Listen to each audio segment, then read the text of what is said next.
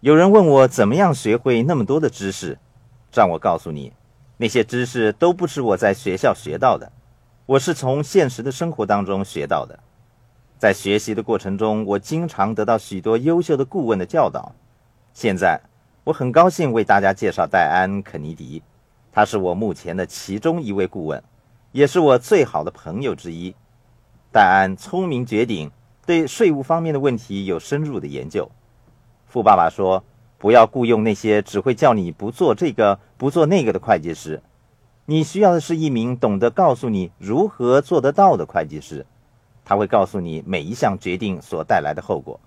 譬如说，你这样做就会坐牢，那样做就会赚大钱，然后让你做最后的决定。千万不要雇佣那些只会告诉你可以或者不可以的会计师。会计师的工作就是给你提供建议。”让你做出最后的决定，戴安，对吗？对极了，罗伯特。会计师就是顾问，我们这个行业就是教育和协助我们的客户做出最好的财务决定。你不会给我太多的答案，事实上，你给我的是不同的选择。你会建议我尝试不同的方法，而这些方法都是非常有建设性的。我从你的身上学到了很多的知识。你曾经向我提到念会计班的故事。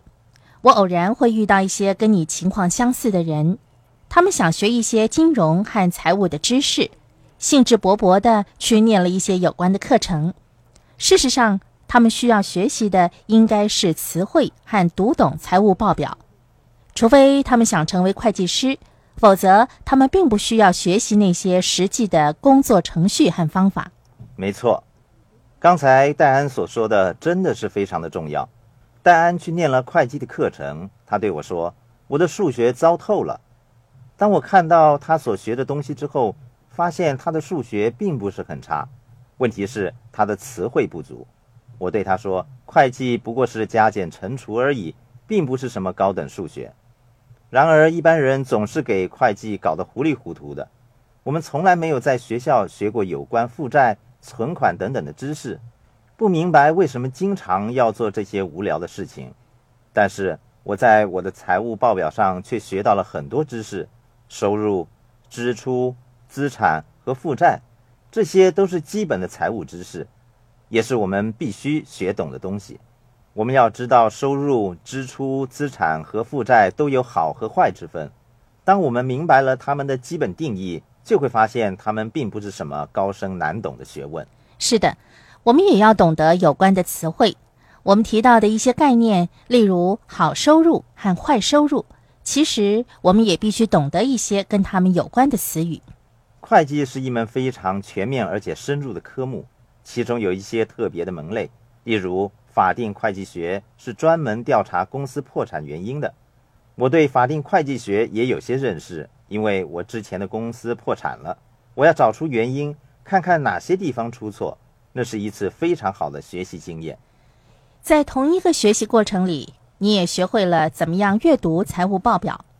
你一旦学会了阅读财务报表，就懂得分析其他人或公司的财务情况，然后决定那是不是一项好的投资。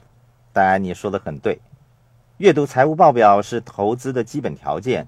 要知道某一门生意是不是好的投资，我需要观察有关股票市场。或者每一次股票交易的情况，我也会要求看一看该公司的财务状况。同样，如果我打算购买一片房地产，我也会看看有关的收入、支出、资产和负债等等的财务情况。事实上，这是一个很简单的概念，但是当中所包含的东西却是非常广泛的。我们稍后在实践部分会为大家示范怎么样准备一份财务报表。这是一份属于你个人的财务报表。当你学会了基本的原理之后，就有能力阅读他人的财务报表，明白到什么是好的投资。